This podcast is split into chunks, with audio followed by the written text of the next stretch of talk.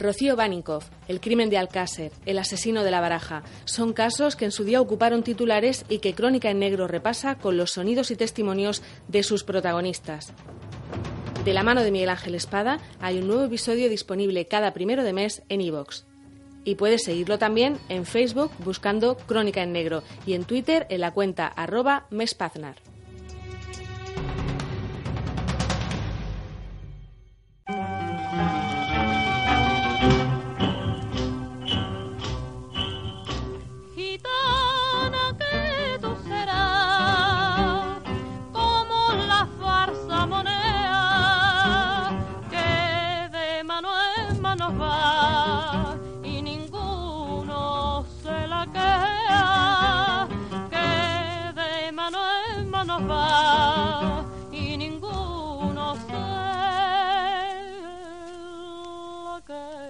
Hola y bienvenidos a Crónica en Negro.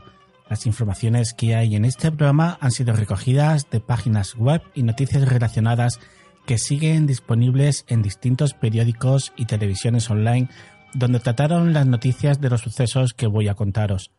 Asimismo, las grabaciones sonoras que podéis escuchar durante el episodio son emisiones de cadenas públicas tratadas como citas a los eventos de los que se hablarán durante el programa.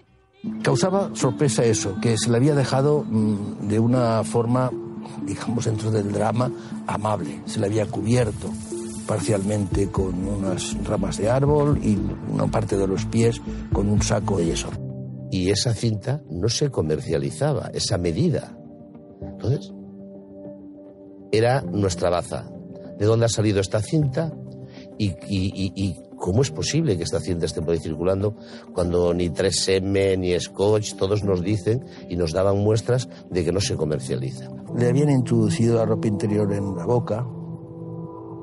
Cuando aparecen cadáveres y además aparece ropa interior, son mujeres habitualmente, ropa interior ya sea cerca, ya sea en la boca, ya sea en una mano, eso implica que la sexualidad es un elemento nuclear del agresor. Es decir, ese agresor no solamente es violento, muy agresivo, muy impulsivo, sino que tiene una anómala fijación con la sexualidad. Es una especie de yo la mato y además la poseo, Era el mes de julio de 1995 cuando una joven profesora de inglés de 25 años llamada Sonia Rubio desaparecía sin dejar rastro. Un sábado saldría a bailar a una discoteca de Benicassim a un kilómetro aproximadamente de su casa.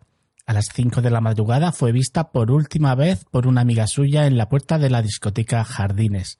Fue algo extraño ya que esa zona es muy transitada por jóvenes noctámbulos que aprovechan los últimos minutos antes del amanecer y esa era una zona donde se encontraban diversos locales de fiesta.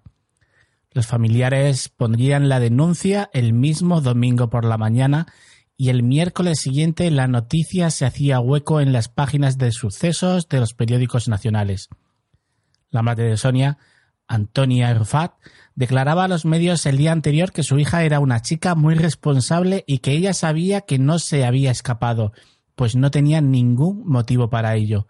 Además, acababa de llegar de Londres y siempre había tenido un comportamiento ejemplar y extrovertido, por lo que verían posible que hubiera aceptado la ayuda de algún joven de acercarla a su casa en coche a pesar de estar tan cerca.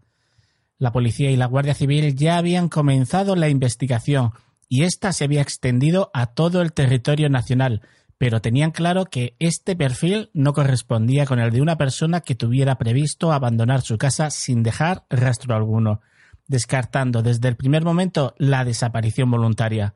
Sonia apenas llevaba 5.000 pesetas encima. No regresa a casa y da la casualidad de que la familia vive en la misma finca que un fiscal del que son muy amigos. El fiscal les invita a que denuncien la desaparición, aunque no han transcurrido ni 24 horas, y me toca a mí que estoy de guardia. Era una persona estructurada familiarmente, no tenía ningún problema familiar. Acababa de venir de- del extranjero, lo cual tampoco era previsible un viaje. No sé, era, era difícil de admitir su, su desaparición eh, en circunstancias normales.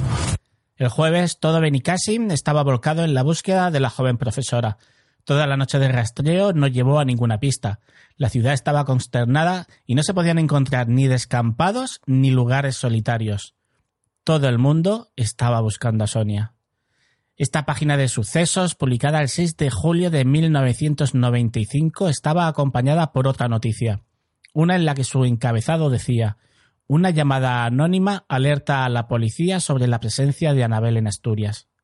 Se trataba de Anabel Segura y leer esta noticia ahora no hace más que poner los pelos de punta al recordar aquella horrible historia que ya hemos contado en Crónica en Negro. Volviendo a este caso, al día siguiente la investigación se centraría en interrogar a antiguos presos que estuvieran por la zona al tiempo que un helicóptero de la policía y una agente de la Guardia Civil especializada en psicología se incorporarían a la investigación.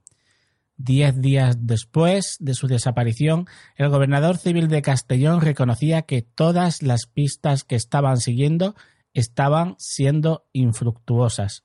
Nadie sabía dónde estaba Sonia.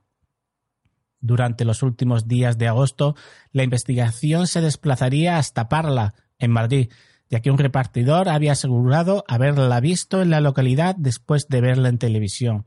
Según este testimonio, la joven iba acompañada de dos individuos y vestía un chándal azul y zapatillas blancas. Sonia seguía desaparecida a primeros de octubre y Anabel Segura había sido encontrada. Esto fue un fuerte golpe para la familia que se derrumbó completamente. Los peores augurios se habían apoderado de ellos y no sería hasta el 20 de noviembre que estos se hicieron realidad. En una zona montañosa, entre la urbanización Les Playetes y Oropesa del Mar, un paseante, a primera hora de la tarde, encontraba entre arbustos el cuerpo en avanzado estado de descomposición. Un estado que indicaba que podría haber perdido la vida el mismo día de su desaparición. Un estado en el cual su hermana solo pudo identificarla por la dentadura, las zapatillas que llevaba, que eran las mismas que llevaba puestas el día de su desaparición. ¿Te está gustando este episodio? Hazte fan desde el botón Apoyar del podcast de Nivos. Elige tu aportación y podrás escuchar este y el resto de sus episodios extra. Además, ayudarás a su productor a seguir creando contenido con la misma pasión y dedicación.